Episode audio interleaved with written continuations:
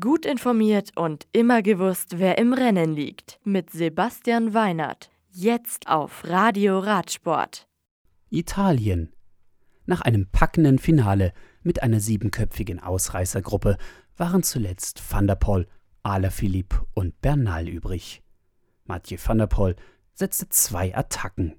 Eine davon, etwa 500 Meter vor der Ziellinie in Siena, kürt den Alpecin Phoenix-Profi zum ersten niederländischen Sieger der Strade Bianche.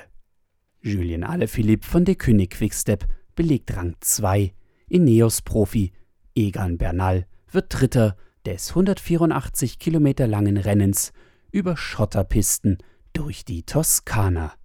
Und ein paar Stunden zuvor haben die Damen bereits ihre Siegerin gefunden. Und die heißt Chantal Vandenbroek-Black. Mit der Fahrerin vom ST Works Team ist auch beim Rennen der Damen eine Niederländerin siegreich.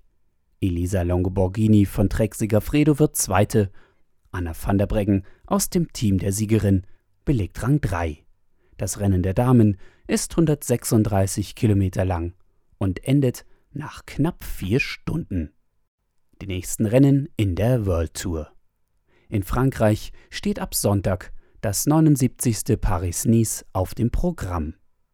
Das Etappenrennen über acht Abschnitte beinhaltet auch ein Einzelzeitfahren und endet am nächsten Sonntag in Nizza. Neben Maximilian Schachmann stehen Primus Roglic, Arnaud Demar und Sam Bennett auf der Startliste. Mit Tirreno Adriatico startet das Rennen zwischen den Meeren über sieben Etappen am 10. und Mailand Sanremo dann am 20. März. Das Radio für Radsportfans im Web auf radioradsport.de